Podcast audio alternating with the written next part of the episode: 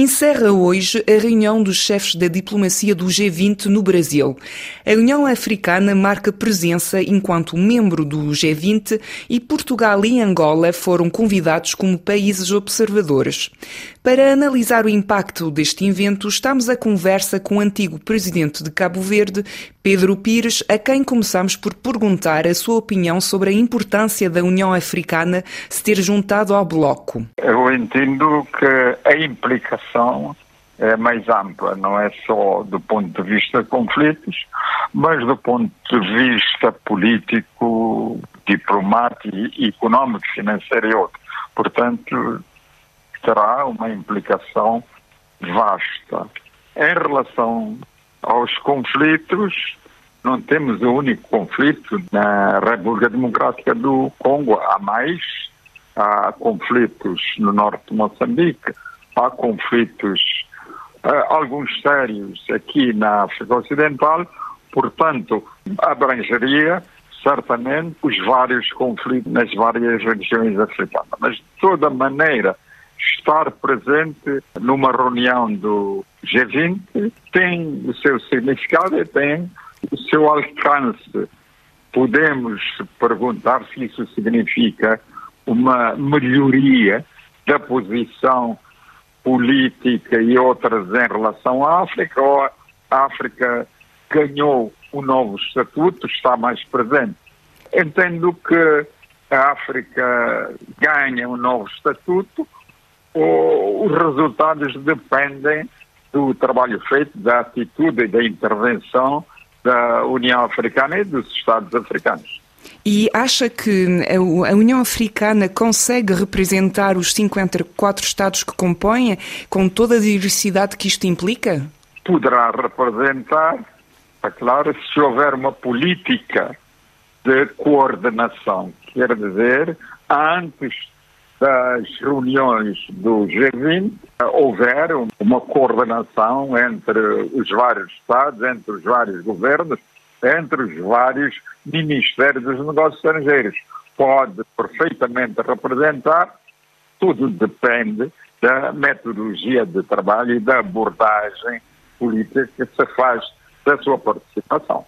Também queria ter a opinião uh, do Sr. Presidente sobre o facto que esta cimeira tem lugar no Brasil, um país lusófono, com convites a Angola e a Portugal, e que olhar tem o Sr. Presidente sobre as prioridades de Brasília, que aposta no mundo mais multilateral?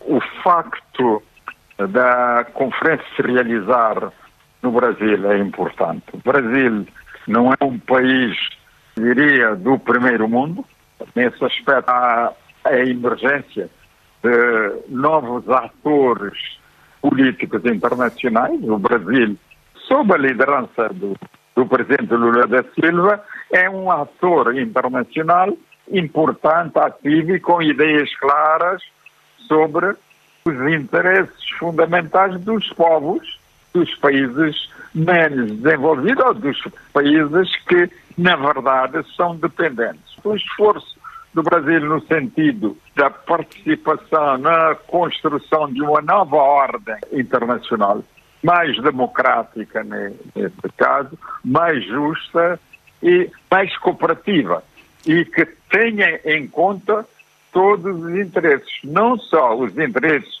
das grandes economias dos grandes países, mas interesses dos outros países menos poderosos e dos países mais pequenos. O presidente brasileiro Lula falou em genocídio para definir o que está a ocorrer na faixa de Gaza, comparando a ação do Estado hebreu com o nazismo. Lula da Silva é agora persona non grata em Israel. Que diálogo pode existir entre as diplomacias do Brasil e dos Estados Unidos, primeiro aliado de Israel?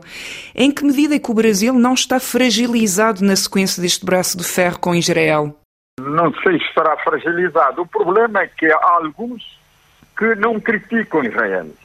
Não criticam o que está a acontecer. Será justo o que está a acontecer? verificamos, era um massacre dos, dos palestinos eh, do ponto de vista sociológico ou político, o que é que significa, esse massacre?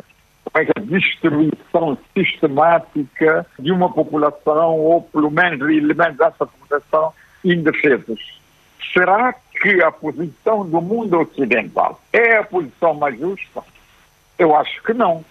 Porque o que acontece hoje em Israel é por incoerência da política do mundo ocidental. Se entende o Sr. Presidente eh, que fala num equilíbrio entre as forças eh, das economias eh, mais fortes e dos países emergentes, acha que o G20 pode ser um contrapeso ao G7?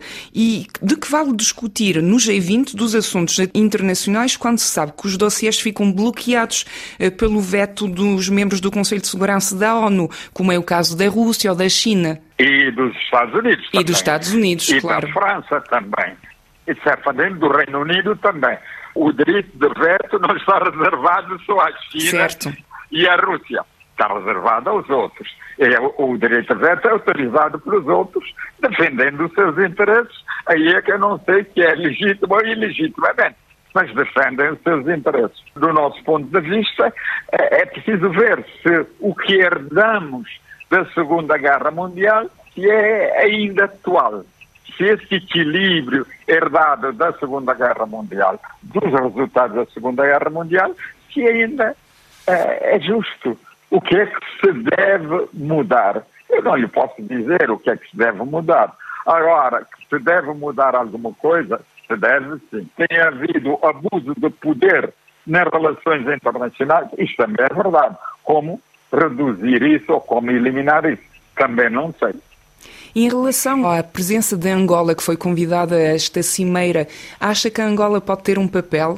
Eu atualmente estou na reforma, eu não sou um ator político em função, mas eh, eu acredito que Angola tem um, um papel importante, ou seja, que as lideranças angolanas devem ter plena consciência do seu papel. E, sobretudo, penso, acho, que tem, que pode ter um papel importante na, na sua região, isto é, na África Austral eventualmente na África, mas mais concentrado na África Central e África Austral, que Angola consolide as suas instituições, consolide a sua economia para que possa desempenhar esse papel.